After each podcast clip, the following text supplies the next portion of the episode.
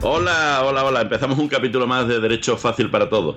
Eh, un podcast de Tecnoabogados y también tuyo, no lo olvides. Capítulo que llevamos, pues llevamos ya una harta de artículos, de artículos de capítulos. Este seguro, seguro que os va a gustar. Solo os digo el nombre. Jorge, Jorge Aldón, nutricionista. Un capítulo interesantísimo. Cómo no, para compañero y compañera en ejercicio, pero sin duda también para curiosos de la vida, oyentes habituales y amigos en general del podcast, porque entrevistaré a alguien que nos va a hablar de alimentación. Alimentación como salud, como mejora de la productividad, como enseñanza, como mejora de la parte física y psicológica de las personas, como una emoción. Y para emocionarte, cocinando. En definitiva, la alimentación, la buena alimentación como inversión en vida. Y todo ello edulcorado o sazonado con dosis de buen humor, sonrisa y diversión asegurada.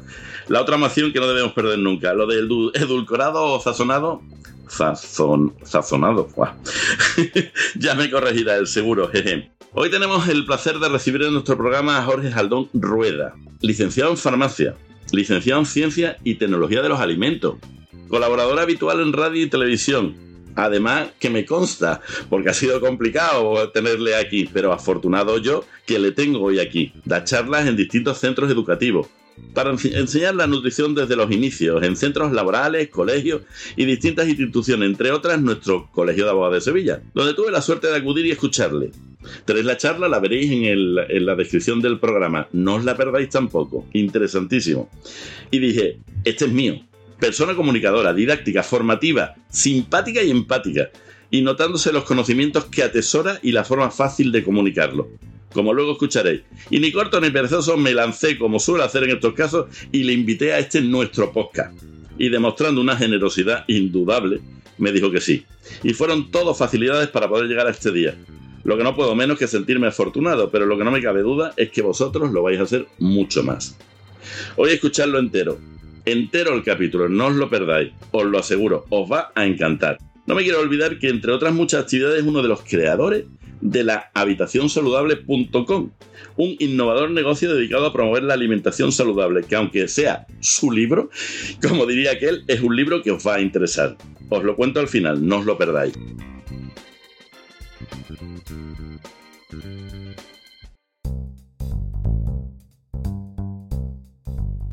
¿Quién es Jorge Jaldón? Bienvenido. Bueno, muchas gracias por invitarme. Para mí es un, un honor estar aquí tras el micro o delante del micro, no sé exactamente qué postura la que tengo ahora mismo de micro. Y bueno, gracias por invitarme a tu maravilloso pod y bueno, espero que sea una colaboración duradera en el tiempo. Empezamos por el principio, ¿edulcorado o sazonado? ¿Es bueno, es malo? ¿Azúcar, sal? Cuéntame. Bueno, ni edulcorado ni sazonado, ¿no? Tiene que estar todo en su justa medida. Los edulcorantes, que ahora están tan de moda, pues son un gran problema para nuestra salud, aunque no lo parezcan, ¿no? Porque al final lo que están haciendo es que nuestro paladar se infantilice y estamos consiguiendo paladares de niños de 5 años. Y eso es un gran problema porque perdemos un montón de sabores, un montón de matices en nuestros alimentos. Entonces, edulcorante, cuanto menos, mejor. Pero el, edulcorante exactamente, ¿qué es lo que hace? Eh, sustituye el azúcar, ¿me entiendo? Emula el sabor dulce del azúcar. Los edulcorantes aparecen cuando aparecen las guerras. Cuando aparecen las guerras mundiales hay un bloqueo, un bloqueo económico, y entonces no podemos traer azúcar a Europa. Y entonces a alguien se le ocurre que qué mejor manera que seguir endulzando la vida de los combatientes o de los sufridores pues con, con edulcorantes, con algo que de sabor dulce y que sea fácil de gestionar y que sea autogestionable. Entonces aparecen los edulcorantes de síntesis, los químicos, lo que conocemos actualmente. Y la industria pues se ha hecho, se ha hecho eco de ellos y lo utiliza pues a destajo. A destajo siendo un, pues, como te decía, un problema, ¿no? Porque al final reducen las calorías del alimento, que a priori parece que pues interesante o no, pero es cierto que al final lo que estás haciendo es edulcorar en exceso y haciendo que, que nuestro, nuestro cerebro se acostumbre a cosas excesivamente dulces. Vale, lo mal acostumbramos. Lo mal acostumbramos, claro. Por lo tanto, no estamos siendo natural con... No estamos saboreando el sabor, valga la redundancia, del alimento, que es un gran tema que tenemos hoy en día encima de la mesa. Vamos a hacer una especie de pacto entre tú y yo y nuestros oyentes. Jorge, em, no tengo ni idea de alimentación. Vale. No tengo ni idea de lo que son grasas saturadas, no tengo la idea de lo que son aminoácidos, no tengo ni idea de lo que son carbohidratos. Vamos a hacer esto fácil para el que nos escucha. Yo a veces voy a los sitios y escucho y damos por sentado, porque como somos realmente, no nos gusta dar la impresión de que no sabemos. Entonces nos callamos por puro pudor eh, y porque no nos gusta que se nos tache de ignorante, pero es verdad que asumimos muchas veces el que me están hablando de carbohidratos y yo sé lo que son los carbohidratos y los carbohidratos y los azúcares y esto sirve para esto. digo, vale. Y cuando te dicen, no, pero carbohidratos es esto, esto y esto. Digo, sí, pero realmente, ¿en qué consiste el carbohidrato? ¿Qué es el carbohidrato y en qué me ayuda, en qué me beneficia? ¿Y de qué estamos hablando realmente? Supongo que eso tendrá algo que ver con la técnica de los alimentos y tal que empezamos a hablar. No sé si me he explicado. Hacemos ese pacto, me, me, hablas como si yo fuera un auténtico inútil alimentario. Y ojo, dejo también esto y me aprovecho. ¿Alimentario o alimenticio? ¿Por qué cambiaron? ¿Por qué de repente yo era de los alimenticios, ahora es alimentario? Ahora, ahí te lo dejo. Vamos a, empezar por el, empezar por el principio. Me parece muy buen pacto el que me propones. Mira, vamos a empezar definiendo qué son los alimentos, que yo creo que es por donde deberíamos empezar todos, ¿no? Los alimentos nosotros nos gusta decir que es como una casa, o nuestro cuerpo, mejor dicho, es como una casa, una casa que está hecha a base de ladrillos. Esos ladrillos serían los nutrientes que tienen los alimentos. Es decir, cuando nosotros cogemos un alimento, ese alimento está formado por diferentes piezas, como si fuera un puzzle. Tenemos una pieza que se llaman hidratos de carbono o carbohidratos, que es la traducción de carbohydrate del inglés. A mí me gusta decir hidratos de carbono, me parece más natural. Después tenemos otros ladrillos que se llaman, se llaman proteínas y otros que se llaman grasas. Y dentro de los hidratos de carbono, de las proteínas y de la grasa, podemos subclasificarlo de mejor o peor calidad. Es decir, ladrillos de más bonitos o ladrillos menos bonitos para nuestro cuerpo. Pero los ladrillos lo que hacen es construir nuestro cuerpo. Nuestro cuerpo. Efectivamente. ¿Los necesitamos todos los ladrillos o necesitamos... Necesitamos todos los ladrillos en su, justa, medida. Claro. Si no, al final tenemos un cuerpo que es excesivamente grande o un cuerpo que es excesivamente desequilibrado. De alguna manera, una casa en la que le faltan azulejos y le sobran, me lo invento, losetas, por ejemplo. Vale. Y además tenemos una cosa que se llama micronutrientes o ladrillos pequeñitos, vamos a llamarlo así, que son las vitaminas y los minerales. ¿Vale? También necesarios para el. Fundamentales también para que la casa funcione correctamente. Si ya tenemos en la cabeza que nuestro cuerpo necesita esos ladrillos, que hemos dicho que son los macronutrientes, los hidratos de carbono, los lípidos y las proteínas, vamos a ver en qué proporción necesitamos cada uno. Y esto nos va a ayudar ya a empezar a, a desmitificar ciertas cosas. El ay, ay, desmitifica, desmitifica. Pues mira, el macronutriente que más necesitamos o el ladrillo que más cantidad necesitamos son los hidratos de carbono. El siguiente ladrillo son las grasas o lípidos. Y el tercer ladrillo en cuanto a cantidad que necesitamos son las proteínas. Y aquí ya hemos desmitificado lo primero, es decir, proteínas es justo lo que menos necesitamos comer. Y ahora la industria parece que nos está metiendo a cucharadas o paleadas esas proteínas en exceso. ¿Por qué, Jorge? ¿Por qué la industria... Te hablaré luego de la industria, pero la industria, ¿por qué interviene tantísimo en la alimentación? Porque en mi época la industria hablaba, y ya tengo unos añitos, eh, hablaba de pescado azul bueno, luego pescado azul regular y ahora pescado azul depende. bueno, la industria muchas veces se hace eco en ocasiones de lo que la ciencia dice, y es el caso del pescado azul, por ejemplo. La ciencia va evolucionando, la nutrición es una ciencia muy joven, que no lo parezca. Llevamos toda la vida comiendo, pero hasta hace pocos años no se está poniendo en valor que estamos comiendo, no se está prestando atención a lo que estamos comiendo, por lo cual es una ciencia que está en continua evolución. Por eso hay muchas veces ruido mediático. Y por otro lado, la industria alimentaria o de la alimentación es una industria muy potente que maneja muchos hilos y por lo tanto pues juega a sus intereses durante un tiempo ha habido unas modas en alimentación y esa moda, pues la industria las va cambiando y ahora la moda es todo rico en proteínas. Y estamos viendo que precisamente si mi casa tiene que ser bonita o mi casa tiene que ser adecuada en cuanto a esos ladrillos, ese símil que hacemos con los ladrillos de, la construcción, pues quizás de lo que menos tenemos que tomar son proteínas. Pues justamente lo contrario a lo que se dice. Justamente lo contrario a lo que se dice en muchos medios o la industria nos interesa. ¿Existe un lobby de la alimentación? Hombre, claro que lo existe, ¿no? Bueno, esa pregunta viniendo de un abogado. De un abogado suena un poco a sátira. Bueno, yo pregunto al aire. si alguien la quiere al aire, ¿no? Cuidado que las balas caen. Después, claro que existe un lobby de la alimentación y un lobby muy potente. O sea, son unas grandes familias, grandes empresas que son las que manejan los hilos de nuestra alimentación y las que determinan qué decisiones alimentarias va a tomar un país u otro. Nada más que bueno, estar un poco al día de lo que se dice frente a las macrogranjas, por ejemplo, y cómo la industria ha saltado a la yugular, ¿no? O como cada vez que sale un estudio en el que dice que hay que reducir el consumo de carne, pues saltamos todos sin saber muy bien ni cómo ni por qué, pero saltamos todos, ¿no? Entonces, bueno, la evidencia científica salta por los aires en el momento que la industria pone el dinero encima de la mesa. Eso es así. La mayoría de las personas conocen eh, esa, esa casa, cómo se construye, y sabe, porque yo siempre digo que el problema está en una falta de educación. Hay falta de educación desde el punto de vista jurídico, como todos en nuestro sector. Debería de haber más para tener luego menos problemas desde el punto de vista de la alimentación. Y como luego hablaremos de mitos y medias verdades, no, tenemos algo, como tú dices, muy reciente la, la, ciencia de la alimentación, pero no tenemos hábitos o tenemos ya costumbres eh, muy ancestrales que nos perjudican en la alimentación ¿Tenemos un referente eh, hoy en día de qué seguir para alimentarnos bien? Y no me refiero a un referente persona, eh, que luego veremos que tú eres un referente de cara a la alimentación, pero cuando no sabemos si un alimento es bueno o es malo, primero que sea alimento, que me gusta que haces esa diferenciación entre alimento y producto, creo que, y producto, que, que hablaremos luego. ¿Dónde podemos ir para que realmente nos orienten adecuadamente sin estrategias comerciales cuál es un alimento bueno y cuál es un alimento no tan bueno? Pues mira, esa pregunta que me estás haciendo me gustaría que quedara eh, resuelta al final de este podcast, ¿vale? Porque eh, la alimentación es algo realmente sencillo. Es algo que nos ha acompañado siempre y es algo muy sencillo de entender. ¿Qué ocurre? Que nos complicamos la vida. Yo siempre digo lo mismo. O sea, en alimentación nos complicamos en exceso la vida porque hay mucho ruido, porque hay muchos intereses y porque hay veces que no somos honrados con nosotros mismos, que esa es la otra parte. Pero la alimentación es realmente sencilla de llevar a cabo. Y si quieres te la resumo en...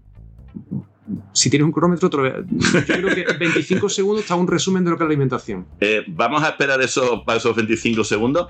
Eh, no os vayáis, de todas maneras os, digo una cosa, como vamos a hablar de derecho y alimentos o alimentos y derechos, eh, en el, cuando veis en la descripción del programa os voy a, a decir dónde empieza cada uno, aunque os digo, no os lo perdáis entero, pero no perdáis entero el podcast, pero si queréis ir directamente a la parte de derecho y la que nos afecta más como profesionales, os lo diré. Pero ahora estamos con alimentación que me parece importantísimo. Jorge, empieza tu cronómetro. Dime. Pues mira, una alimentación saludable es aquella que se basa en consumir frutas y verduras, legumbres, cereales integrales, reducir el consumo de carne, fomentar el consumo de pescado, tomar aceite de oliva, beber agua, hacer ejercicio y disfrutar de la comida. 12 segundos. Pues fíjate, en 12 segundos queda resumida la ciencia de la alimentación. Tan sencillo o tan difícil como esos 12 segundos. Pero mezclas muchas cosas, porque mezclas alimentación, salud, ejercicio físico, alimentación obviamente, alimentación como un concepto muy genérico. Alimentación para vivir, alimentación para... Para disfrutar. Para disfrutar de la vida. ¿Hay alimentación sin ejercicio físico? Bueno, somos máquinas. Como tal, somos máquinas y máquinas que necesitan moverse. Entendemos ejercicio físico no solo ir al gimnasio, que está muy bien, no solo salir a correr por el Paseo Colón, que está muy bien también, sino también, oye, pues ir a hacer la compra, el fin de semana aprovechar para hacer una ruta de senderismo, dar un paseo, apagar de vez en cuando el móvil para atender a otras cosas. Eso es ejercicio, eso es vida activa. Pero eh, la alimentación, y luego aquí vamos a hablar de la alimentación en los abogados y, la y los abogados en la abogacía, pero la alimentación en, general, para todos los oyentes que nos escuchan, realmente también depende de la edad. O sea, eh, uno de los elementos eh, no es lo mismo alimentarte con 14 años, con 20 años, con 30 años, con 50 años y además dependiendo de la profesión que tengas. O sí, la alimentación es alimentación independientemente de la edad que tengas. Este concepto que tú has dado en 12 segundos, mm, si lo cumplimos adecuado a la, edad, ¿ya nos vale? Nos vale para todos. Nos vale para un niño que empieza a comer, es decir, que ha dejado la leche materna. Nos vale para un adolescente, nos vale para un adulto y nos vale para una persona mayor. Nos vale para todo el mundo. Lo que va a cambiar son las cantidades pero al final hablamos de proporciones, mayor proporción de frutas y verduras, menor proporción de carnes y por supuesto no productos.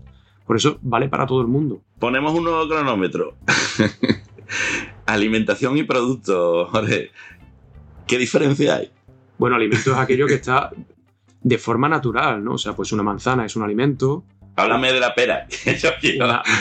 una, pera es un alimento que tiene sus cositas, pues tiene sus hidratos de carbono, como hemos visto antes, ¿no? Tiene sus proteínas, tiene una cantidad mínima de grasa, ¿no? Pero bueno, podemos decir que tiene algo ahí residual, tiene agua y tiene vitaminas y minerales. Entonces, pues aparentemente es algo natural, algo que mi cuerpo está predispuesto a digerir.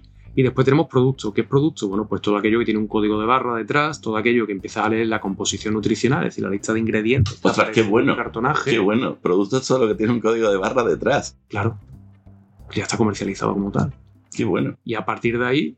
Pues, y no hay alimentación. Eh, sí, claro, hay alimentos que tienen código de barra. Por ejemplo, un paquete de legumbres envasado pues, tiene su código de barra, tiene su trazabilidad, ¿no? Tiene su registro. Es un alimento que se vende como un producto, pero es un alimento. Claro, claro. A ver, antes podríamos hablar de alimento, alimento procesado y alimento ultraprocesado, ¿vale? Que esas tres palabras generan mucha, eh, mucha, mucho equívoco en la sociedad, ¿no? Alimento sería un tomate, será el alimento tal cual. Yo agarro un tomate de la mata y eso es un, eso es un, alimento.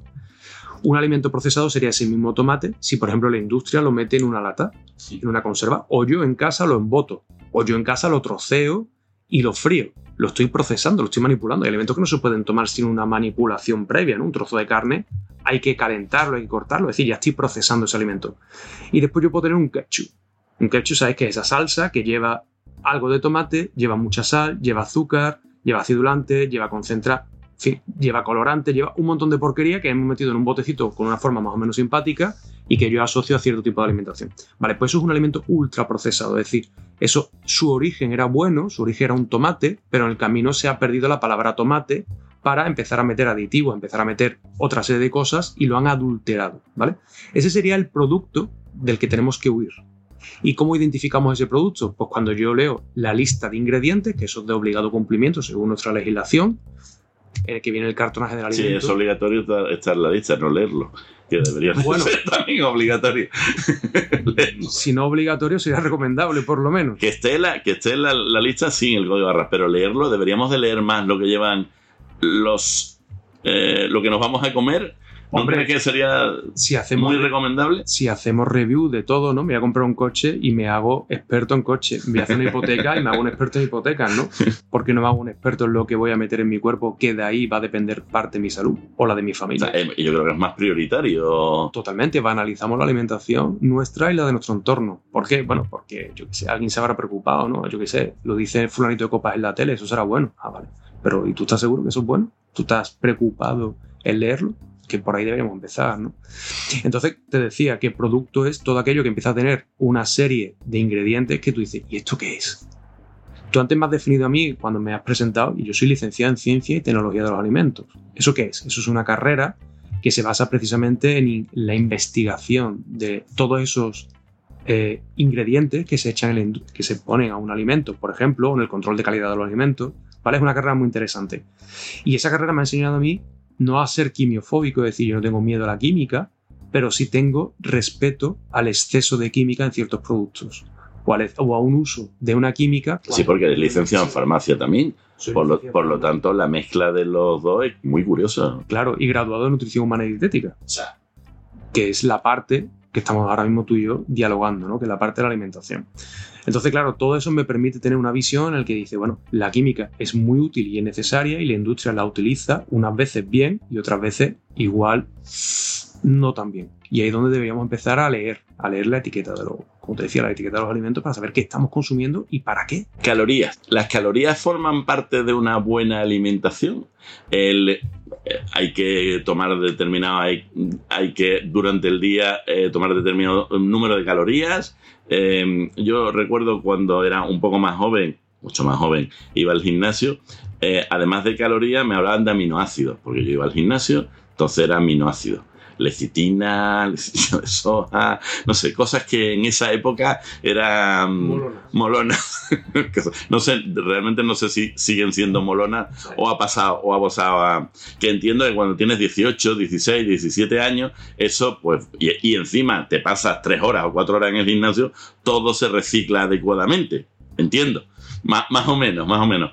Eh, si luego con el tiempo lo vas, eh, eh, vas teniendo solo esa parte de complemento, dejas otras partes, las calorías que tomas son todas de producto, no de alimentación, realmente estamos machacando nuestra vida, nuestra salud, con ese tipo de funcionamiento con nuestro cuerpo? Hombre, ahí has, lanzado varias cosas. Evidentemente sí, estamos machacando nuestra salud y, bueno, y a las pruebas me remito, ¿no, señoría? O sea, nunca mejor dicho, quizás.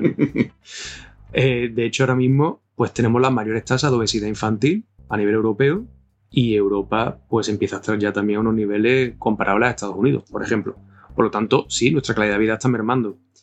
La vida de nuestros hijos va a ser más corta, van a tener menos esperanza de vida que la que estamos teniendo nosotros. Que es la primera vez que ocurre de forma natural, sin una guerra, sin una pandemia, sin una... Pero asociado todo a la alimentación. Efectivamente. Claro. Todo está relacionado con la alimentación al final. Entonces sí, nuestra, nuestras decisiones a la hora de alimentarnos nosotros y nuestro entorno, nuestros hijos, pues van a determinar qué salud van a tener ellos. O van a ser un papel importante. Entonces sí, sí es un tema importante y muy importante. Yo que soy padre y tengo dos críos, uno de 12 y otra de 9, pues a mí me preocupa mucho la alimentación de mis hijos. A mí me vienen papás, yo doy charlas en los coles y tal. Y cuando digo esto se ponen todos como muy seriotes, ¿no? Decir, oh, por favor, qué, dramático, qué exagerado, ¿no? Hmm. exagerado nada. Es que tenemos niños con 7, 8 años que están debutando con diabetes cuando son enfermedades que, salvo que sea una diabetes tipo 1, aparecerían ya en estado muy avanzado de edad. Por lo tanto, son diabetes asociadas directamente a una mala alimentación. Totalmente, claro. Con esas edades ya. Con esas edades y problemas de hipertensión en niños, que me dicen, perdona. Problemas de sobrepeso y obesidad en niños, claro, y todo lo que ello conlleva. Claro, esas imágenes que antes veíamos eh, muy habituales eh, cuando vemos eh, Estados Unidos, América, y nos vemos todos personas muy gruesas, excesivamente gruesas, ya lo estamos empezando a ver eh, por la calle en, nuestro entorno. Ya lo estamos viendo, quita la palabra empezar, ya lo estamos viendo. Y eso, eh, ojo, es culpa de la industria, de ese lobby de... Mojemos no, ¿no? Bueno, la industria al final lo que está haciendo es poner encima de la mesa una serie de cosas y tú como consumidor tienes que tener cierta responsabilidad de escogerlo o no escogerlo. Podrá haber un montón de discursos maniqueos de es que es más fácil abrir un tupper o sea, un, retráctil y meterlo en el microondas, es que no tengo tiempo, es que es más fácil estar sentado en el sofá de casa y pedir algo por una aplicación móvil. Bueno, fácil o difícil, tú sabrás. ¿En qué quieres gestionar tu tiempo? ¿no? ¿En qué usas tu tiempo? Todos los móviles hoy día, por lo menos el mío lo tiene, y me dice cuántas horas has usado de móvil al día, por ejemplo. Sí. Y cada vez que lo veo, mm, pues me caigo de culo, nunca mejor dicho. O sea, digo, ¿esto qué es? Pues si ese tiempo hubiese dedicado la mitad o la cuarta parte de ese tiempo a, lo mejor a cocinar, a ir a hacer la compra, pues yo creo que estaremos ganando todo salud y ahorrando tiempo, o evitando más gastar el tiempo. Es decir, que al final la gestión del tiempo cada uno utiliza la suya. Y la alimentación, o la cocina, o la buena alimentación empieza a estar en un segundo plano. Hemos pasado de un programa que a mí me encantaba cuando yo era pequeño, que se llama Con las manos en la masa, ¿vale? Con una banda sonora maravillosa, en la que había una señora, una periodista, en la que, que ella hablaba de alimentación. Siempre que vuelves a casa en la cocina, empadurnada de harina, con las manos en la masa. Brutal, con las manos en la masa. Pues esta, esta chica, eh, Elena Pantoja, me parece que se llama, o Santoja, perdón. Bueno, pues esta chica invitaba a famosos del momento a cocinar y hablaba con ellos de, oye, pues esta receta dónde viene, cuando la cocinas tú, y tú cuando oyes ese discurso de esa gente hablando, era todo natural. Es decir, pues yo esto lo utilizo para reciclarlo, o esto me lo enseña mi madre y yo lo pongo en Navidad, o tal. Era todo como muy, muy natural, con alimentos locales, productos de temporada, todo muy sencillo. Hoy día cualquier famosete que salga en la tele hablando de alimentación te va a hablar de alimentos que a mí me explota la cabeza directamente. Yo cuando los oigo digo, ¿dónde la has sacado? El otro día me preguntaban por el... Había un fam... es que da risa, pero bueno había, me querían hacer una entrevista a cuenta de un famoso cocinero español que había descubierto en Japón el semen de pescado que le había probado en no sé qué preparación culinaria y que le había explotado la cabeza y que eso era trending topic en redes sociales y querían saber mi opinión. En fin, y yo decía, no sé yo si quiero saber también tu opinión. Claro, yo tampoco la sabía porque realmente me quedé un poco como diciendo... Mm, semen de pescado. Sí. Entonces yo pensé, digo, bueno, ¿y, ¿y es necesario llegar a este punto? ¿Esto es noticiable? con la que está cayendo en cuanto a alimentación, ¿sabes? O si fulanita o menganita se come una hamburguesa, la de comérsela, sale la noticia. Tú dices, pero... O si hay un famoso futbolista que ahora vende agua, agua además que no tiene ningún... En fin, no sé, se nos está yendo un poco la cabeza con la alimentación y por eso yo reclamaba un poco reclamaba un poco la alimentación de antes, lo que se comía antes, donde eran alimentos y no productos. Ese es el gran problema. Entonces, volviendo un poco a retomar el libro de tu pregunta anterior, que me preguntaba sobre las calorías, te diré, las calorías es lo menos importante. Tú tendrás que comer calorías en función del gasto energético que tengas, pero detrás de esas calorías tiene que haber unos buenos ladrillos. Y me explico. Un paquete de pizza congelada puede tener, una pizza congelada puede tener 700 calorías y muy malos ladrillos. Un potaje de garbanzos mm, con calabaza pueden tener 350 calorías y muy buenos ladrillos. Tú decides qué ladrillos son los que me interesa comer y a partir de ahí vendrán las calorías que yo necesite comer pero tenemos que empezar por los ladrillos, si no estamos empezando la casa por el tejado. Vale, eh, ahora que dices eso y en la, en la, en la ponencia que te escuché preguntaste, eh, preguntaste a los que estábamos allí que habíamos comido. Hoy me venía preparado porque aquel día no debía, no, debía de haberte respondido. Pero te digo, ayer cociné yo, ¿eh? que además sabes que te hice también el comentario ese. Me consta que eres un cocinilla. cociné yo y me no porque fuera a hacer hoy la entrevista, pero te quiero preguntar, eh, cociné un arroz al horno, es arroz, eh, tenía tomate, tomate natural dentro del refrito, tenía un poquito de, tenía un poquito de pimiento, tenía un poquito de el típico ajo, pero tenía costillas, eh, tenía costillas y tenía morcillas. ¿Eh? porque es lo que le da un poco el color al, arroz al horno. Luego tenía su correspondiente caldo de, carne, en este caso no era caldo de cocido, en este caso no era un caldo, era un caldo envasado, ¿eh? no era un caldo hecho. ¿eh? y luego meter al horno y ya está, muy poquito aceite y todo hecho en el horno. A mí el horno me gusta mucho porque creo que de lo que se puede hacer en, casa de la parte de alimentación, creo que quitar mucho el aceite, aunque sea aceite, aunque sea aceite de oliva, eh, pero si lo hacemos más al horno que en frito, es mejor. evidentemente la parte del sofrito y la parte la tenemos que hacer, es inevitable. Pasaría un 4 o un 5. Em, bueno, mis hijas les encantó, les encanta el, el arroz al horno, el, dentro de esa casa y dentro de eso, eh, no azulejos, lo que has dicho ladrillo, ¿cómo estaría esa comida de enladrillada? Pues mira, no por un día comer, mm, voy a decir una, una aberración, pues ir a una cadena de estas de comida rápida que empiezan por Mac y terminan por Donald, por ejemplo, eh, no por comer un día ahí y comer todos los días brócoli te hace comer mal, o no por comer todos los días en ese tipo de cadena y un día comer brócoli te hace comer bien. Es decir, que todo hay que ponerlo en su justa perspectiva, en su justa medida. ¿Cuántas veces como yo ese tipo de alimento? ¿Con qué frecuencia lo como? ¿Qué había almorzado? O sea, qué había cenado? ¿Qué ejercicio había hecho? Es decir, que al final la alimentación es algo que tenemos que naturalizar. Lo que no podemos estar es continuamente pensando en esto sí, esto no, o porque lleva morcilla. Si me dice, Jorge, hazme, eh, ¿cómo se dice? La, la radiografía, ¿no? O hazme la autopsia de este plato. ¿no? autopsia la buscado. Claro, y yo te tengo que decir de forma aislada, oye, pues el arroz es un producto, un alimento muy interesante, si fuera integral, mucho, mejor, Y si fuera de la isla, mejor, porque estamos hablando de kilómetro cero. El aceite de oliva virgen extra que has utilizado, maravilloso, además no se degrada con el calor, por lo cual guay. Eh, las verduras que has utilizado, magnífico, porque además era tomate y el tomate estamos en producto de temporada, ¿no? Es que era de lata, pero aún así. El no, no, no, no. Era de Rayado de temporada. Maravilloso un caldo industrial, oye, pues igual no era la mejor opción porque puede tener mucha cantidad de sal, pero a lo mejor era una marca concreta que tiene menos cantidad de sal. Por la sal, ¿no? O sea, el caldo sería por la sal. Normalmente sí, por la sal. Después la morcilla, bueno, pues habría que ver qué calidad, porque la morcilla sabes que es un subproducto de la industria cárnica, entonces lo que utiliza es mucha cantidad de, bueno, utiliza la sangre y todo, y al final son esos restos con una cantidad de colorante y tal, y entonces, bueno, queda todo enmascarado, pero es un producto barato, y por eso te da tanto sabor, porque tiene mucha grasa, mucha palatabilidad. Entonces habría que tener más cuidado con él, depende, son grasas saturadas, que tiene cuidado. Las costillas, bueno, depende, son costillas más carnosas o menos carnosas, tendrían más o menos grasa. Todo eso sería el análisis. Pero al final mi pregunta es, ¿estaba bueno? sí, estaba muy bueno. Pero eh, inevitablemente nunca puedes hablar entonces de alimentación sin tenerla en el contexto de ese día, de esa persona, de esa, de esa actividad física. alimentación es algo global. O lo de ya demonizar platos o alimentos, porque sí, eso ya ha pasado. Ahora tenemos que hablar de conceptos de alimentación, algo como mucho más integral. Es decir, ¿cuáles son tus hábitos alimentarios habituales? Sí, pero no sería igual también lo que, lo que decías en, esa formación, que, os la recomiendo, estará en el, estará en el link de las notas del programa. No es ese tipo de, eh, lo que te estoy diciendo, ese, ese producto, esa alimentación, eso lo vamos a tener para el martes. No, bueno, quiero decir, ese arroz es aceptable, no es uno de esos de Mm, bueno, si te puedes dejar un día de, venga, hoy voy a pecar. Ahí estamos ya empezando a meter conceptos emocionales en la alimentación. claro, hoy puedo pecar, mañana me corto, hoy me castigo y mañana me doy el premio, hoy es mi día libre, hoy me lo merezco.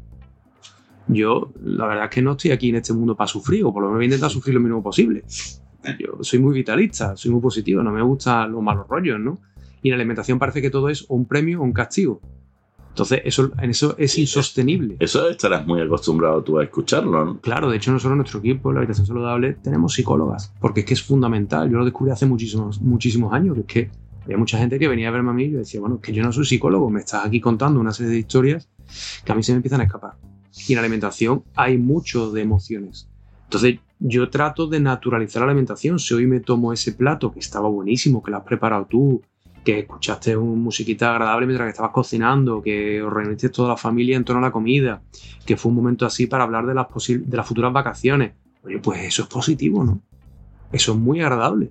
Ahora, si en lugar de eso nos ponemos todos una ensalada de canónigos, que no son de temporada, por cierto, y nos miramos a la cara con cara de qué hacemos comiendo esto, pues no estamos consiguiendo nada, ¿no? Porque somos animales sociales que socializamos en torno a la comida. Lo que tenemos que aprender es a socializar en torno a la comida.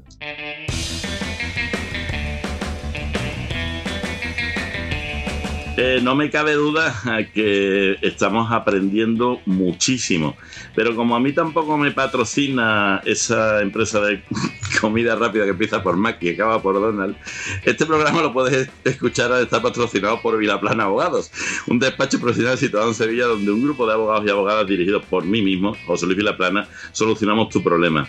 Que como nos gusta decir, no tienes un problema al vernos, estás al inicio de la solución ven a vernos, contacta, llámanos, lo que te sea más fácil. ¿Necesitas ayuda? Nosotros estamos, te la daremos rápido al WhatsApp, al correo electrónico, cuando sea.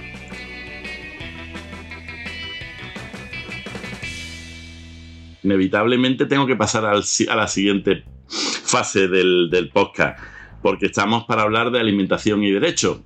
Parte de los oyentes de este programa son abogados y abogadas que quieren escucharte, aunque estoy seguro que lo que estás diciendo, primero les habrá impactado, les habrá, eh, yo creo que dado la vuelta o explotado la cabeza, como tú has dicho, en algunas cosas, pero quiero que sigan en esa, quiero que sigamos en esa línea.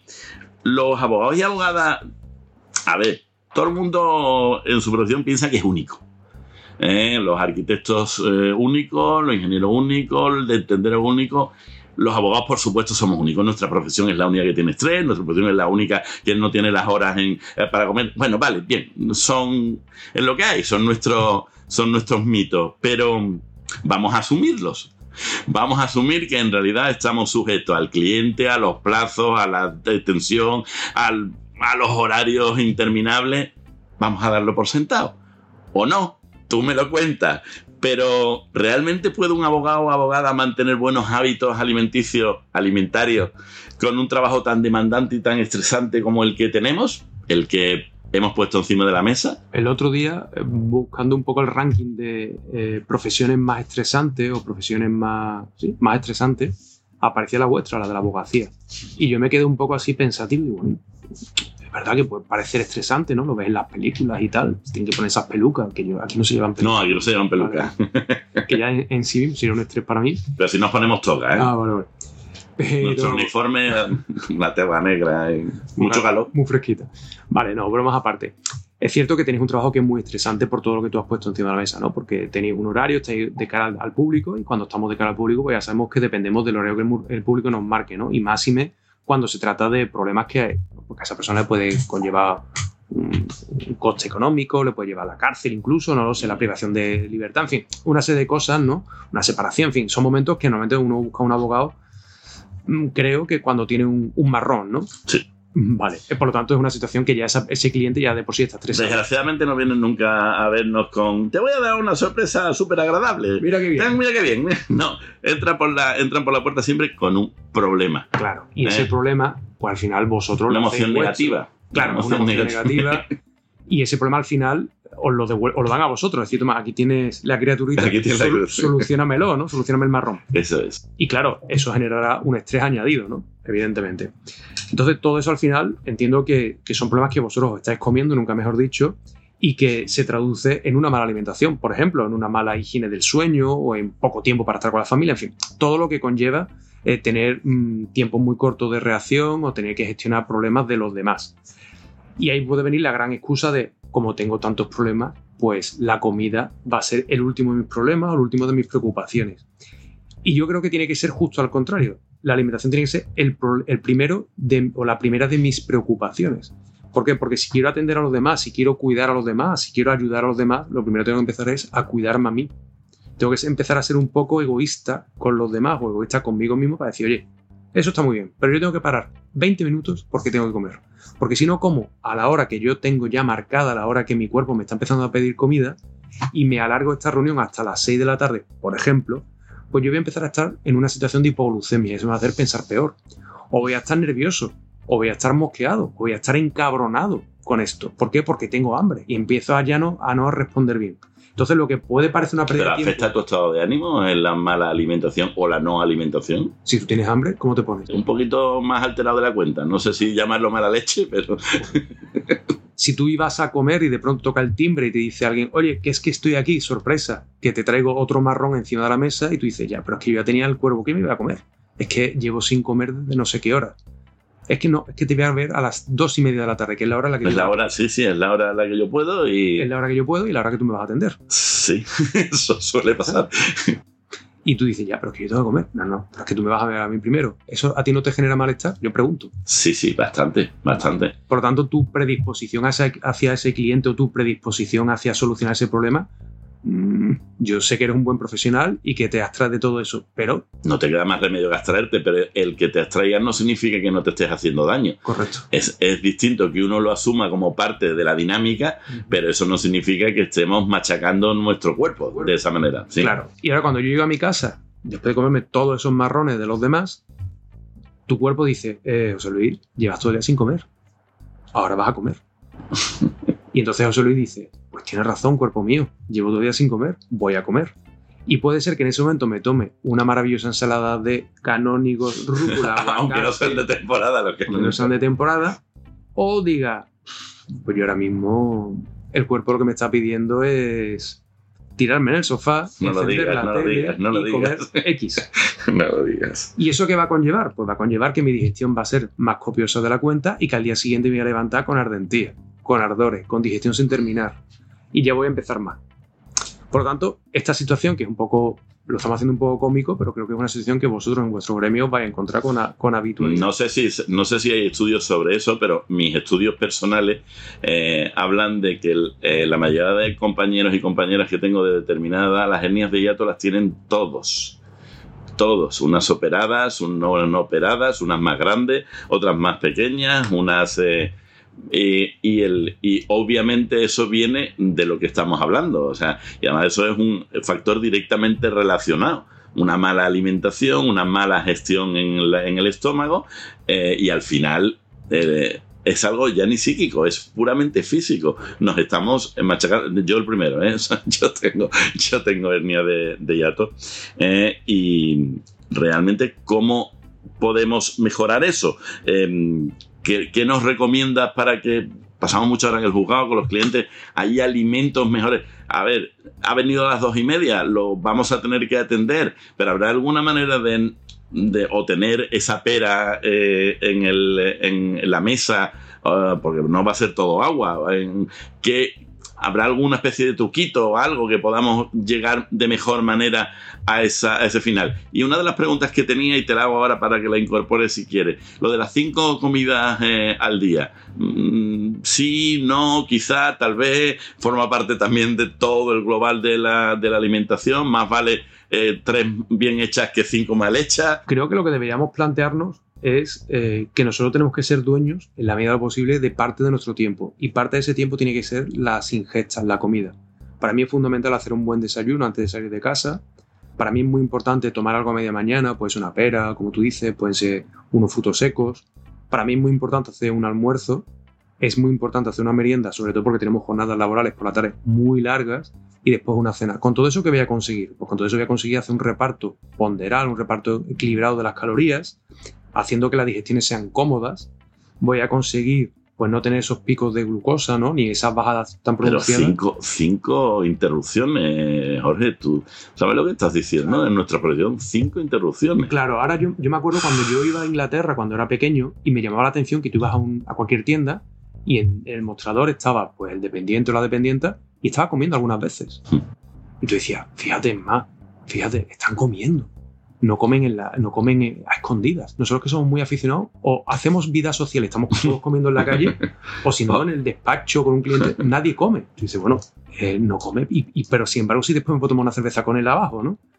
O sea, que yo le puedo decir al cliente, oye, mira, ¿te importa que mientras que tú y yo estamos haciendo esto, me voy a tomar cuatro almendras?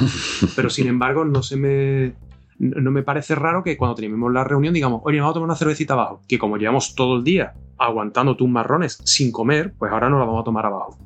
No tiene sentido.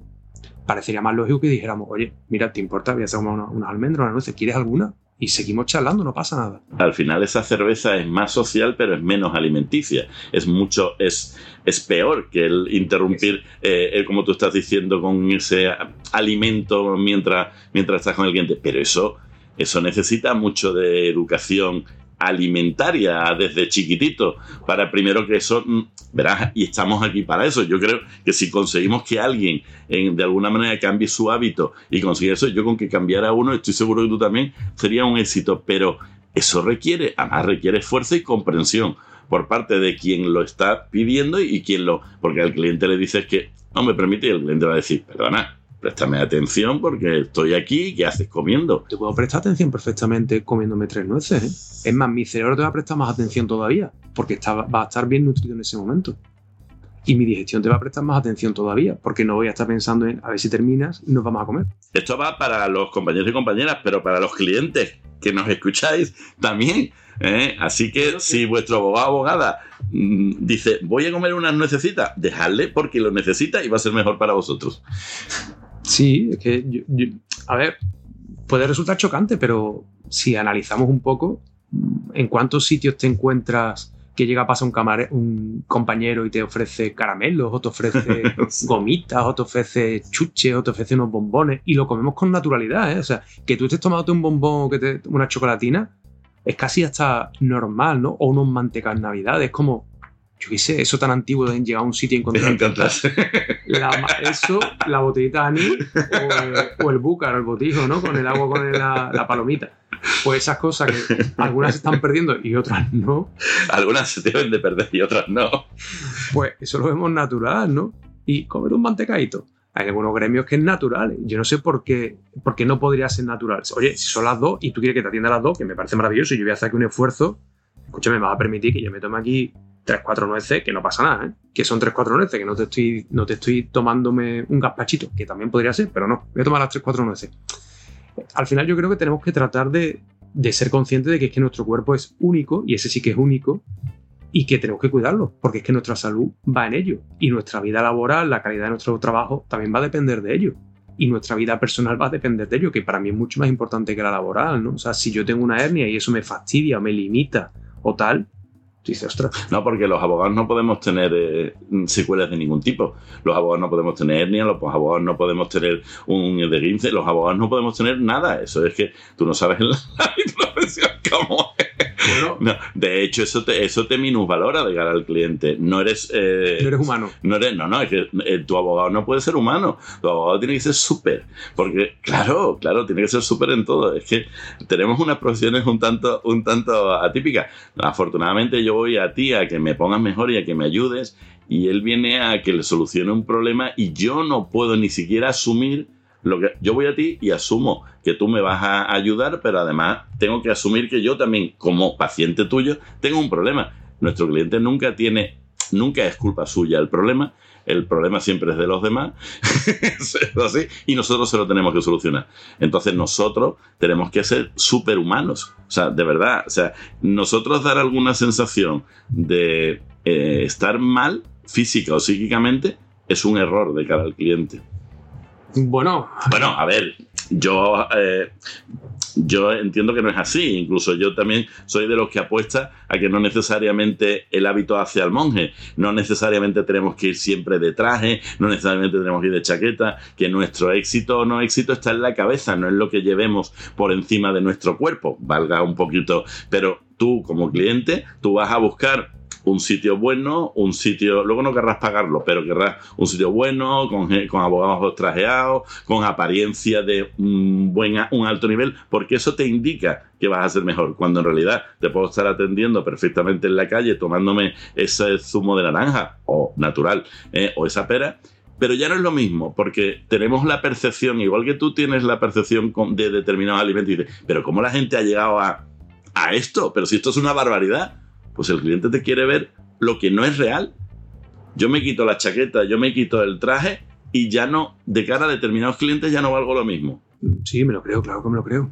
Mira, Entonces, son hábitos o son educaciones, mala educación adquirida, que por eso yo apuesto por lo mismo de tú. Vamos a dar una buena alimentación, vamos a dar una buena educación alimentaria, vamos a dar una buena educa- educación personal, social, de, de derechos. O sea, quiero decir, la gente es algo más que lo que vemos. ¿eh? Las personas son algo más de lo que vemos. La- las personas son buenas o malas, no por lo que estamos viendo, sino por lo que nos transmiten, por lo que realmente, por la empatía que tenemos con ella, por cómo nos trata, cómo nos habla, no porque tenga un traje de 300 euros, de 400 o de 1000 euros. Alguno que me vaya a decir que un traje de 300 euros es una mierda. Bueno, es lo que es. a ver, con la alimentación pasa lo mismo, Jorge. Eh, al final, como no tenemos esa educación alimentaria, asumimos que tampoco será tan malo. Y eso creo que es el gran error. Porque volviendo al abogado, ¿cómo podemos evitar en esos saltos de tiempo evitar que vayamos a la comida basura? Porque, además, yo creo que hay que decirlo, es comida basura. O sea, la pizza precocinada, la, eh, la hamburguesa, que además cuando me he enterado de cómo en realidad llega la hamburguesa antes de que va directamente del congelador a la plancha, o sea, di- directamente viene súper procesada. Cuando tú realmente estás viendo qué es lo que te estás comiendo, o no lo estás viendo, pero lo estás sufriendo, eso deberíamos de pararlo, pero de una manera brutal, o sea, incluso siendo radicales en ese sentido. Yo mira que no soy, no soy radical en nada, pero es la alimentación, es nuestra vida. ¿Se puede hacer algo? A ver, y de- desde el punto de vista de abogado, ¿qué hago? ¿Cómo, cómo evito parar y...? Pues mira, desde el punto de vista de abogado, y el otro día hablaba con algunas compañeras tuyas cuando a cuenta de la charla que di en el colegio vuestro, y bueno, tuve un rato antes de charla y un rato después de charla, pues me exponían pues lo que tú me estás diciendo, ¿no? Oye, tenemos poco tiempo, tenemos que mantener una imagen, en fin, todo eso, ¿no? Y, y yo les decía, bueno, pero es que muchas veces somos nosotros dueños de... Muchas veces sí, muchas veces no, pero hay veces que somos dueños de nuestro tiempo y ese tiempo no lo gestionamos. Y vuelvo a insistir, el día, yo el día lo puedo repartir y yo sé que la, la cena va a depender de mí porque voy a cenar en casa. También sé que el desayuno puede depender de mí si desayuno en casa. Si desayuno en la calle, evidentemente no, ¿vale? Yo soy de desayunar en casa. Y el almuerzo a lo mejor ya va a depender de dónde me pille, de si tengo un juicio, si no tengo movidas, ¿no? Pero yo estoy tratando de justificar esto, ¿no? Si vamos a intentar hacer cinco comidas al día, vamos a intentar repartir la carga energética en cinco veces al día, pues si yo me levanto a las 8 o a las 7 y media, no sé, a la hora que se levante cada uno. Yo que soy muy dormilón y, trato de levantarme lo más tarde posible. Pero yo me levanto, oye, hago ese desayuno y yo ya sé que eso ya lo llevo puesto. Yo ya llevo las pilas, además mis pilas, las que yo he decidido tomar. En mi caso, una tostada de pan integral con tomatito y aceite. Pues esas son mis pilas. Otro desayunar otra cosa, maravilloso. Si yo he hecho en la mochila, pues yo siempre voy con una mochilita, una manzana, unos frutos secos, una pera y tal. Yo eso me lo puedo tomar de camino al juzgado, me lo puedo tomar cuando llegue al despacho, me lo puedo tomar atendiendo a un cliente, podemos intentar plantearlo. Si voy a comer en la calle, porque hoy me toca comer en la calle, yo más o menos sé por dónde me muevo. Sé qué bares son los que tengo alrededor, o sé qué sitios son los que tengo alrededor. Y antes, los 13 segundos de oro que hemos marcado de cómo tiene que ser una alimentación saludable, hemos dicho que la prioridad deben ser frutas y verduras. De tal manera que cuando yo voy a la carta del restaurante, ¿qué voy a buscar? La fruta y la verdura. Entonces, eh, por ahí tenemos que empezar a, a plantear el menú. Si después por la tarde me mm, sigo en el despacho, tengo otra historia, oye, pues puedo volver a tomarme otra fruta o frutos secos. Los despachos que tenéis son despachos muy bonitos, el tuyo es precioso. Estoy seguro que tienes por aquí un frigorífico. en ese frigorífico puedo guardar algo de fruta, puedo guardar unos frutos secos, un- incluso un, ¿cómo se dice? Una botellita con un gazpachito, un salmorejito fresquito, ¿no? Suavito, ¿por qué no? ¿Qué problema hay? Y cuando llego a casa, ceno. Y resulta que yo ya tenía preparada la cena o tenía prevista lo que iba a cenar, ¿no? Pues resulta que ahora con el calor que hace, pues me apetece una periñaca, me apetece un aliñito, me apetece una ensalada de legumbres. Bueno, pues yo eso lo puedo tener planteado porque ayer, que fue, ayer que fue eh, domingo, pues cociné a la vez, de- a la, vez que hacía los garbanzos, el arroz ese tuyo, pues también preparé una ensalada para hoy cuando llegue a casa, porque llego muy tarde, estoy muy cansado, el lunes es un día de mucha batalla en la oficina y tal. Oye, pues ya lo tengo previsto. Es decir, se llama planificación, planificar las cosas.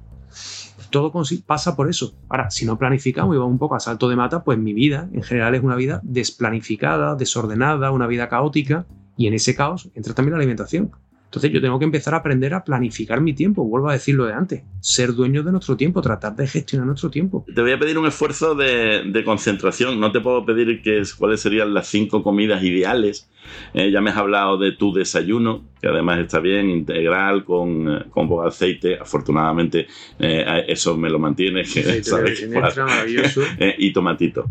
Vale, pero dime, por ejemplo, qué podría ser, y además combinándolo con la otra pregunta que te voy a hacer, una comida aceptable, una comida aceptable, de estas además de, de tengo que comer algo, y esa comida aceptable cuando el cliente nos invita a comer y es una comida que hay que estar con el cliente a lo que él coma. ¿Hay alguna manera de saltarse esa comida copiosa, esa comida exagerada, eh, sin resultar eh, Grosero, ¿no? grosero?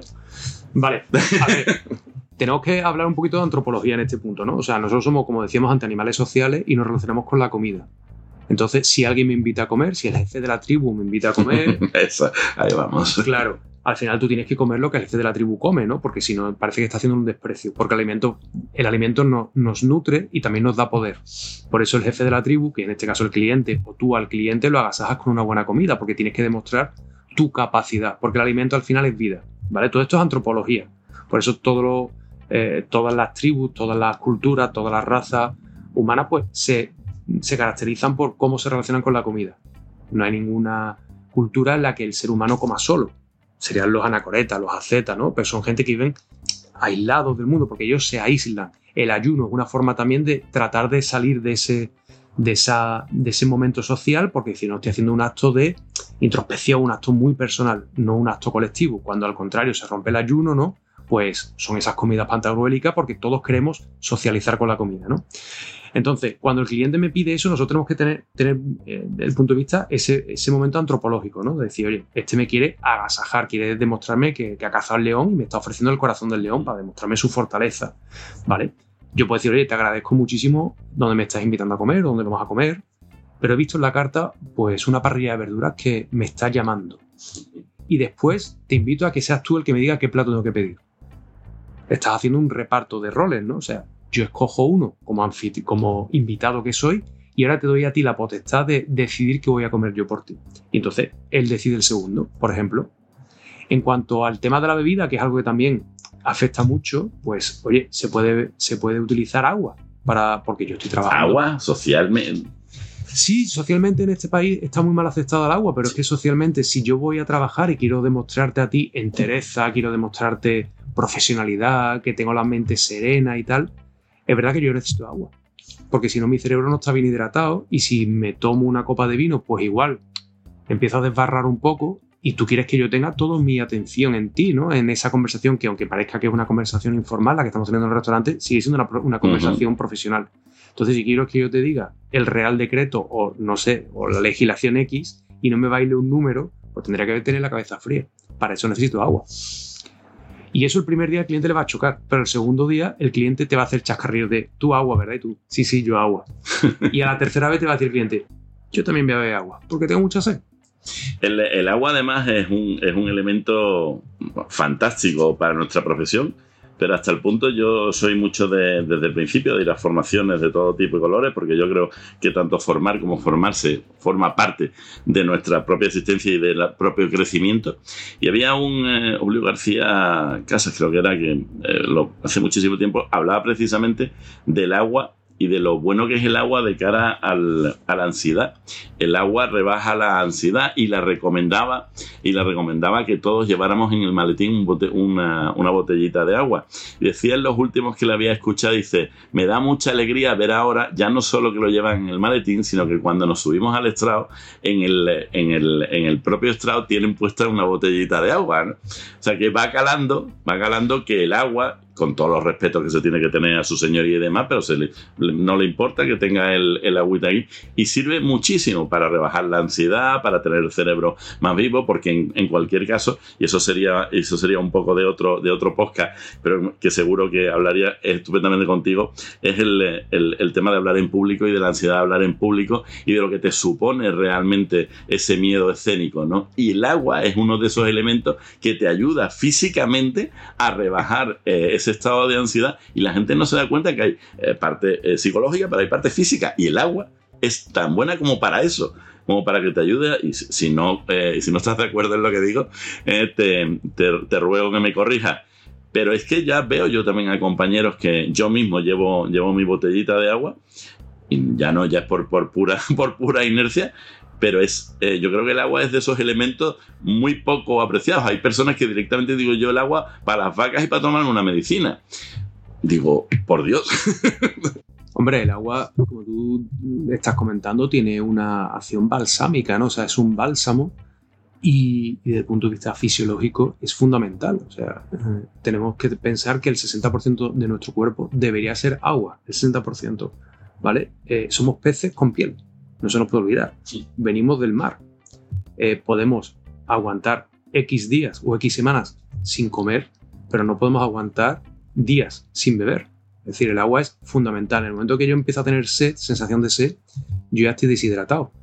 Es más, seguro que más de uno y más de una de los que, de los que están escuchando ahora mismo este programa, ahora mismo les está entrando sed, porque estamos hablando de agua. El hecho de hablar del agua la palabra agua, un vaso de agua fresquita, nos entra a sed. Porque nos la está recordando, nos está recordando nuestro cerebro que, oye, dame agua. ¿Qué ocurre? Que nuestro cerebro también tiene esa capacidad de aguante. Nuestro tiene Acabo de beber, ¿eh? esta dinámica siempre la hago cuando doy una charla y siempre Siempre bebe agua todo el mundo y te da reír como diciendo, mm, es verdad, más pillado. Porque es verdad. Pero si bostezo, él también bostezaría, ¿eh? También. Claro. Y si como, no, lo voy a, no lo voy a hacer y ahora. Si y si yo sacara aquí unas nuececitas, tú también te las comerías. También comería. Si es que al final eh, comemos, o sea, nos relacionamos de igual a igual, nos mimetizamos. Pero sí, el agua es fundamental. El agua hay que beberla y el agua hay que trabajar el hábito de beber agua. Porque a veces que se nos olvida beber agua, las personas mayores, los niños, se les olvida beber agua. Eso tan manido que sale ahora cuando empieza el calor de, en, la, tele de hay que prestar atención con el agua de los niños, hay que darle beber a los, mayores. Siempre hay alguien que dice, pues si tiene sed ya beberá, ¿no? Sí, efectivamente, nadie se va a morir de sed, pero es verdad que cuando estamos muy deshidratados, nuestro cuerpo empieza a sufrirlo. Y cuando nos pide agua, ya llevamos un grado de deshidratación importante. Dicen que cuando mi cuerpo empieza a pedirme agua, ya no hemos deshidratado medio litro. Oh. ¿Hay, que, ¿Hay que llegar a ese punto? Pregunto. Yo creo que no. Eh, eh, por, por, ir acabando este punto, porque tengo muchas más preguntas, pero es que si no, nos vamos a ir a hacer una serie de Netflix en lugar de un podcast con el amigo Jorge.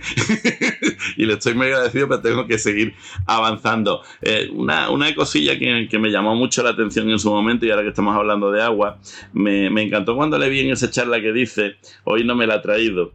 llevaba una, una camiseta con una sandía fantástica. Una sandía ballena. Eh, y le quería, y le quería, porque hoy me trae un pez. pez eh, bueno, es, un pez con un, pesca, con un barquito de pescador. Un, pescado, un pescado, que está muy bien porque le he hablado de pescado azul y además era un, pescado azul. Eh, ¿Es tan buena la sandía como, te lo pregunto de manera egoísta, porque a mí me encanta la sandía, entonces digo, espero que me diga que la sandía es buena y que coma mucha. Jorge, ¿es buena la sandía? Hombre, me alegro que me hagas la pregunta. Mi fruta fetiche. No. La sandía es magnífica, claro, como todas las frutas. La sandía me aporta un alto, tiene un alto contenido ¿Como todas las frutas? Sí. ¿Sandía mejor que el melón? ¿El melón por la noche malo? La sandía... Y me estoy adelantando a los mitos, me cago en la porque tenemos que hacer un, un ranking, porque tiene que siempre tenemos esta competición de ¿es mejor o peor? Son buenos, ¿no? Pues ya está, si son buenos, disfrutémoslo. Ahora estamos en temporada. Bueno, este año no, porque hay muy poca sandía. Hay muy poco poca melón. sandía. Es una cosecha muy mala, pero bueno, se supone que estamos en temporada de melón y sandía, pues aprovechemos el melón y la sandía. Cuando llegue la temporada de naranja, pues diremos la naranja es maravillosa. Y cuando llegue la época de la fresa, diremos la fresa maravillosa. ¿no? Cada fruta tiene su temporada y todas son buenas. Todas me aportan mucha cantidad de líquido, lo cual es muy bueno porque el agua se bebe y también se come. Todas me aportan fibra, lo cual es fundamental para que mi flora bacteriana funcione correctamente, para que yo vaya al baño bien. Todas me aportan vitaminas y minerales, algo que mi cuerpo necesita. Hablamos de los ladrillos y de esa argamasa entre ladrillos, que eran la- los micronutrientes, que son las vitaminas y los minerales. Y además son saciantes, por lo tanto, las frutas son muy buenas. Los abogados y abogadas intentamos eh, complementar lo que no tenemos con complementos artificiales. Sé lo que me vas a decir, pero díselo a, todo el mundo. ¿Qué, qué- Por qué hacemos? Complementos alimenticios, vitaminas. eh, mm, No. No, vale, sí, pero como no lo hacemos de manera natural, ¿sirve de algo que lo hagamos de una manera menos natural? No. O, vale, no sirve de nada, eh, o lo hacemos bien. No, Tú has dicho que no vamos a hablar de mejor y peor, pero si no podemos hacer eh, la alimentación como tiene que ser, los cinco veces, los alimentos saludables, no nos ayuda algo que al menos lo complementemos con, aunque sea menos natural. Yo, esa, No. esa- esa justificación o ese autoconvencimiento de alimentación a mí personalmente no me vale. Y ahí sí que es verdad que soy un poco radical, Vale. ¿vale? Porque lo bueno que tiene nuestro cuerpo es que es capaz de coger todos esos nutrientes, sean los grandes, los macronutrientes o los micronutrientes, las vitaminas y minerales, es capaz de cogerlo. Es decir, según el estado nutricional que yo esté, según mi edad, según mis necesidades, mi cuerpo absorbe más o menos cantidad de nutrientes. Por ejemplo, una chica que esté embarazada, su cuerpo absorbe más micronutrientes, más vitaminas, más minerales que una chica que no lo esté. Por ejemplo, una mamá lactante absorbe una serie de nutrientes que, un- que una mamá no lactante a lo mejor no absorbe. Es decir, que nuestro cuerpo lo único que necesita es que se los pongamos, se los pongamos por delante. Y él ya se va a encargar de cogerlo. De tal manera que las, carencias nutricionales, las carencias de vitaminas y minerales, que son al final estos complementos que compramos en, algunos sitios, eh, realmente no son necesarios. Hay muy pocos estados carenciales, muy pocos. Son problemas ya de mala absorción de nutrientes, que ya estaremos hablando de una casuística muy particular, pero no para venderlo en un supermercado o para venderlo en una oficina de farmacia, muchas veces con esa libertad con la que se venden o se dispensan, pues yo los compro. No son necesarios. Es más, muchas veces son hasta contraproducentes, porque por ejemplo las vitaminas antioxidantes, la vitamina A, la vitamina C, por ejemplo, pues al final eh, el exceso de esas vitaminas van a provocar justo el efecto contrario, la oxidación. Es decir, van a provocar más radicales libres en mi cuerpo que los que va a tratar de bloquear. De tal manera que el exceso de ciertas sustancias artificiales al final van a perjudicar a mi cuerpo. Y también muchas veces utilizamos, como tú has dicho antes, bueno, como tengo poco tiempo, como yo no me puedo cuidar, tu discurso está muy bonito, Jorge, pero mi vida es otra y tú no me entiendes. Yo voy a ir, me voy a comprar un complejo vitamínico que me ha dicho mi vecina, que esto me pone a mí las pilas ahora que empieza la astenia primaveral o que empieza la temporada de septiembre o tal. Falso, falso. No hay evidencia científica que diga que eso te va a venir mejor. No hay evidencia científica que diga que el no sé qué Fortes Plus Hanchis es mucho mejor y te va a poner las pilas. De tal manera que al final estamos utilizando efectos placebo, placebos que no siempre son inocuos, o sea, placebos que algunas veces No, eso sí que me, me- me llama la atención, no solo no, que no sea bueno, sino que pueda llegar a ser hasta perjudicial. perjudicial. Sí. Vale. Eh, me- voy a dejar la parte de dietista porque eh, estamos más por la parte de nutricionista, entiendo. Eh, pero das para das pa realmente una serie, porque, sea, porque ahora mismo te preguntaría de todo, pero, pero me voy a tener que aguantar. Em, vamos a hablar de, de cómo incorporamos a los abogados em, dentro de la rutina que tenemos algo de ejercicio. Vamos a hablar de ejercicio porque eh, como lo hemos asociado directamente a, alimentación y yo además me ha encantado en los 13 segundos que creo que va a ser el título de em, el título del podcast eh, lo voy a cambiar porque me ha encantado lo de los 13 segundos de la alimentación ¿Cómo crees que lo podemos incorporar? Ya no solo tenemos que tener algo en la mesa, tenemos que eh, educar también al cliente, eso está muy bien, lo de la parrillada. Em, ¿cómo, ¿cómo hacemos? ¿Qué vamos antes? ¿Vamos en medio? Tenemos poco tiempo, pero ¿qué sería mejor? ¿Antes del desayuno? ¿Después del desayuno? ¿En la comida? Si tenemos esa media hora, eh, ¿cómo lo hacemos? A ver, vaya por delante que el tema de actividad física es algo que yo recomiendo, pero no en mi campo. Ya, ya, ya, no, no, sí, sí, sí. no, sí. no soy- no quiero quitarle ni quiero intrusismo profesional, ¿no? Pero sí que es cierto que el ejercicio eh, se puede hacer cuando podamos hacerlo, es decir, cuando mejor me, mejor me venga. Si mi hora buena es por la mañana recién levantado, pues por la mañana. Pero te lo pregunto desde el punto de vista de la alimentación. ¿Hay algún momento en el que es mejor o peor hacer ejercicio físico? Siempre va a ser bueno. Siempre, bueno, sí, pero qué, Sí. qué duro eres. Es que siempre va a ser bueno. No, no, perdona. No, es que quiero resultar cortante o tajante. No, no, no, no, sí, además me, enca- me Porque encanta. es así, me siempre encanta. va a ser bueno hacer ejercicio. Sí, pero sí que se dice que igual el, el ejercicio eh, otro será otro mito, será otro mito. Hoy estamos desmitificando todo, pero me encanta. Eh, no es lo mismo hacer el ejercicio con el estómago lleno, con el estómago. Claro. Eh, para eso ahí te, te Sí, tiro, sí, sí, te tiro a, a A ese lado. eh, el ejercicio realmente, si eres un profesional del deporte, pues tú sabes cuáles son tus tiempos de entrenamiento, tus tiempos de, ingesta de alimentos. Y evidentemente hacer un ejercicio complicado, un ejercicio intenso, haciendo la digestión, es complicado. ¿Por qué? Porque cuando tú haces la digestión, toda la sangre está en el estómago para absorber esos nutrientes, para trabajar, por eso... Y por eso hay veces que incluso nos entra frío cuando estamos haciendo la digestión. Dice, ¿qué frío me está entrando? Porque tengo toda la sangre en el estómago, entonces por eso me encojo. Y cuando hago deporte, la sangre se va a las zonas periféricas, los brazos y las piernas. Por eso cuando hago deporte se me pone la carita roja, se me ponen los bracitos rojos y las piernas rojas. Por eso se produce el corte de digestión. Porque cuando yo cambio de temperatura de forma brusca, ¡pum! la digestión se para. Entonces, esto sería la explicación, el argumentario científico para decirte, oye, pues lo ideal es que tú hagas ejercicio con el estómago vacío. ¿Vale? Eso sería lo ideal. Pero, ¿qué tipo de ejercicio vamos a hacer? Si llamamos ejercicio, por ejemplo, a dar un paseo, oye, pues yo puedo hacerlo con el estómago lleno. Es más, me va a ayudar a hacer la digestión, por ejemplo. Si también es verdad, si mi digestión es una digestión controlada, es decir, si no estoy haciendo la digestión del elefante de- del principito, estoy haciendo una digestión sencilla. Por eso, ante la pregunta que me hacen muchas veces en consulta es, ¿cuándo es mejor entrenar? Pues siempre digo lo mismo, si tienes poco tiempo, cuando puedas. ¿Y cuándo es mejor comer? Pues si tienes poco tiempo, cuando puedas. Cuando puedas, tratando de mantener una organización. Entonces, si tú entrenas por la mañana después de haber desayunado, perfecto. Yo personalmente voy al gimnasio y cuando, cuando puedo ir al gimnasio voy después de haber desayunado. O sea, desayuno y es que tal cual me voy al gimnasio. Y hay quien dirá, tío, pues yo no puedo. Bueno, es cuestión de hábito. Va- Vamos a acabar con la parte, eh, con la parte del- de los abogados, porque si no, no, no, salimos de aquí. Eh, con una pregunta, y es una pregunta, como hemos hablado de tus pacientes, es una pregunta personal. Eh, yo, antes de ir a juicio, no puedo comer nada. Eh, si lo tengo, yo prefiero tenerlo, yo prefiero tenerlo eh, por la mañana temprano para pasar antes el trance. Supongo que también es una defensa de mi cuerpo.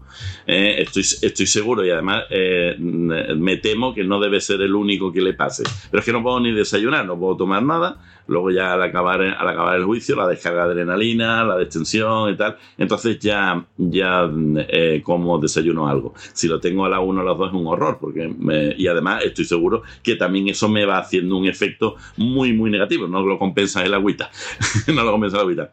¿Hay alguna manera de solventarlo desde el punto de vista de la nutrición? Algo que se- seamos capaces de engañar al cerebro eh, y decirle esto no es el desayuno, esto es otra cosa y tómate la nuez.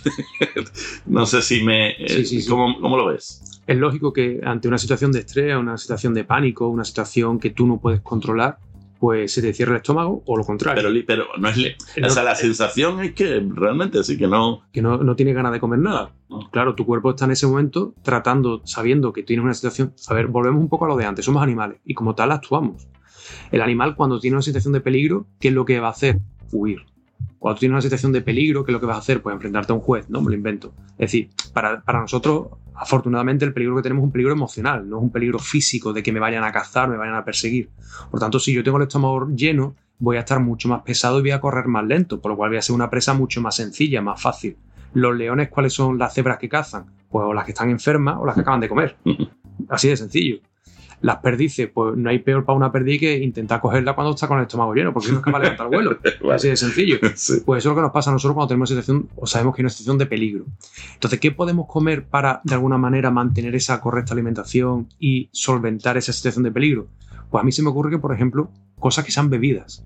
Porque al final algo que se ha bebido ligero. Agua, agua es lo único. Agua. Bueno, pues si lo único que te pide el cuerpo en ese momento es agua, agua, yo hago una buena planificación. Por ejemplo, cenando de una forma tranquila, una buena cena, pero que sea saludable, que me ayude a descansar bien, a conciliar el sueño, que me dé esos nutrientes para que mañana yo pueda afrontar en la medida de lo posible esa situación de estrés. Es una situación excepcional, por eso es una situación de estrés. Y, y en esa cena, ¿el, el, cerebro necesita o hay alimentos más eh, favorables eh, para ayudar a, esa canalización de la información que tenemos en el cerebro hay alimentos mejores que. Sé que no hay alimentos mejores que otros, pero que ayuden más a, la concentración, porque sé que no voy a comer al día siguiente, sé que me van a bajar las defensas, pues voy a compensar, otra vez que no es compensar, pero de alguna manera algo que me ayude a pasar, el trance de la mejor manera posible. Bueno, pues yo a lo mejor me iría un alimento que, que a mí me gustara especialmente, mmm, que no fuera muy pesado, ¿vale? Porque si es pesado, pues voy a dormir peor, como decía antes como decía antes, y algo que me guste, algo que tú digas, me encanta, pues no lo sé, me encantan los aguacates en las ensaladas, o me encanta una ensalada que sea templada, porque le pongo un poco de piña a la plancha, por ejemplo, ¿no? Que ahora la estoy usando yo mucho. O me encanta el curry, o algo que yo realmente vaya a disfrutar y me vaya a ayudar a evadirme, mientras que estoy cenando a lo mejor, de esa situación de estrés que tengo. O sea, estamos incluyendo otra parte emocional a la emoción de comer, la, la, la, la parte de ayudas psicológica a que, a que me prepare, ¿vale? Es el acto, piensa que la comida es el acto cotidiano que tú haces más veces al día. O sea, tú puedes muchas cosas, pero comer vas a comer, tarde o temprano, por lo cual vamos a usarla a mi favor, ¿no? Y eh, alimentación y dormir, que ya me has dicho que también van ligados. Eh, obviamente, y para, para mi etnia de hiato, evidentemente, comer e irme a dormir es horroroso, pero en, en una situación normal también es malo. O sea, eh, tú debes de comer con suficiente tiempo el, quinto, el quinto elemento, el quinto elemento, película buenísima de Bro Willy, el quinto elemento em, sería comer con dos, tres horas antes de irse a dormir. ¿Es saludable? ¿No es saludable? A ver, es verdad y que... ya no te estoy hablando de antes de juicio, te estoy hablando sí, sí, en condiciones claro. normales. Es cierto que los usos horarios que tenemos eh, aquí en es, que es complicado, sería complicado. Claro, son, son un rollo, ¿no? Porque no los tenemos bien planificados, cenamos muy tarde, porque nos acostamos muy tarde, tenemos una mala calidad del sueño, eh, hace mucho calor, en fin. Es decir, que, que nuestro, no son los mejores hábitos que tenemos, pero sí que es cierto que lo ideal sería cenar por lo menos, por lo menos una hora antes de acostarnos. Una hora Por antes. lo menos una hora antes. Si cenamos tres horas antes de acostarnos, probablemente antes de acostarnos tendremos que tomar algo, a lo mejor un yogur, una pieza de fruta, un vaso de leche, pero sí. Eh. la digestión esté ya medio encarrilada y nuestro cuerpo pueda, bueno, pues preocuparse en dormir, no en encarrilar la digestión. Este programa está patrocinado por Vilaplan Abogado. Consultas arroba vilaplanabogados.com. Cualquier problemilla que tengáis, aquí estoy para ayudaros.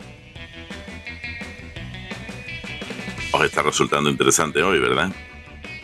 Hoy no tiene desperdicio y Jorge lo vale. Pero creo que lo vamos a dejar hoy aquí. Pero no sin deciros que no os perdáis el capítulo siguiente. Será la continuación de este interesante, no, súper interesante y súper alimenticio capítulo de alimentación y derecho. Hablaremos de esos alimentos específicos para el abogado y el abogado. Hablaremos de los mitos y medias verdades en torno a la alimentación. Esto lo veremos, lo escucharemos en el capítulo siguiente. No te vayas, vete ahora, pero vuelve. En el capítulo 30 te esperamos. Gracias si has estado ahí y me has escuchado hasta este momento. Te valora, valórate, saber es un valor. Pregunta, escucha, piensa y reacciona. Nadie lo hará por ti y al final sé feliz. Pero, pero, no te pierdas el siguiente capítulo. Ya lo sabes. Este es tu podcast, este es el mío, pero también es tuyo. Venga, un abrazote fuerte.